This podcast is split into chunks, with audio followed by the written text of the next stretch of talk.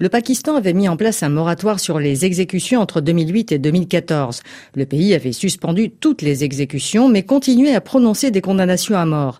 L'attaque terroriste contre une école fin 2014 a sonné le glas de ce moratoire. Entre 2014 et 2019, plus de 1800 personnes ont été condamnées à mort et 520 ont été exécutées, un chiffre gigantesque. C'est surtout à la reprise des exécutions en 2015 que les chiffres ont bondi 333 en un an, puis 89 l'année suivante, et enfin une baisse constante, comme l'explique Kamran Arif, avocat et vice-président de la Commission des droits de l'homme du Pakistan. Le gouvernement à l'époque voulait montrer sa fermeté à cause du nombre de morts dans ces attaques terroristes. Donc il y a eu un pic dans le nombre d'exécutions. Et puis ce nombre s'est réduit graduellement. C'est aussi le résultat des pressions des organisations internationales. Ce chiffre est tombé à 14 exécutions en 2018, mais 347 condamnations à mort ont tout de même été prononcées, car selon Kamran Arif, il y a encore beaucoup à faire pour lever les barrières dans l'imaginaire des Pakistanais. Nous sommes une société qui passe par des moments difficiles, avec beaucoup d'attaques terroristes, donc tout le monde veut se montrer ferme. Les gens qui sont condamnés à mort sont considérés comme des criminels, même s'ils sont faits innocents. Et puis, il n'y a pas vraiment de débat. On a encore beaucoup de travail à faire. Mais la raison principale pour laquelle ce sera difficile d'abolir la peine capitale, c'est parce qu'elle est inscrite dans l'imaginaire populaire et qu'elle est considérée comme une sanction religieuse.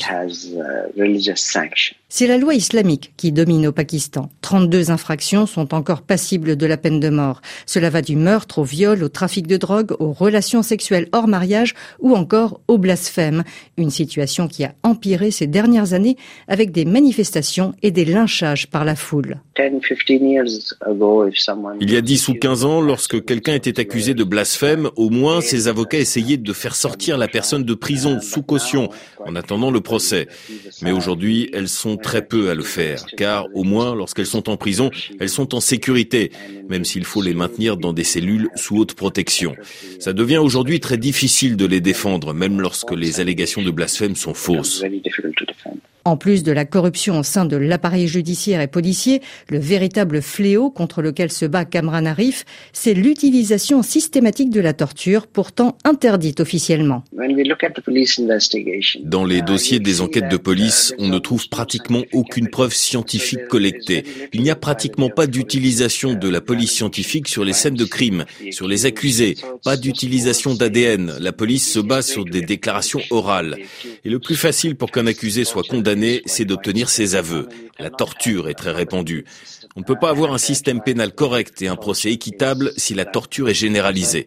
Je dirais qu'au Pakistan, la torture est en fait le principal système d'enquête.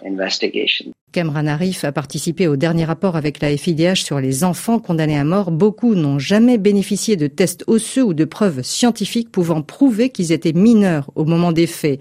Et puis les pauvres et les marginalisés sont aussi les premières victimes du système judiciaire et de façon disproportionnée condamnés à mort dans le pays. Ils n'ont pas les moyens de payer un bon avocat qui peut leur éviter la torture et donc leur éviter de signer des aveux sous la contrainte.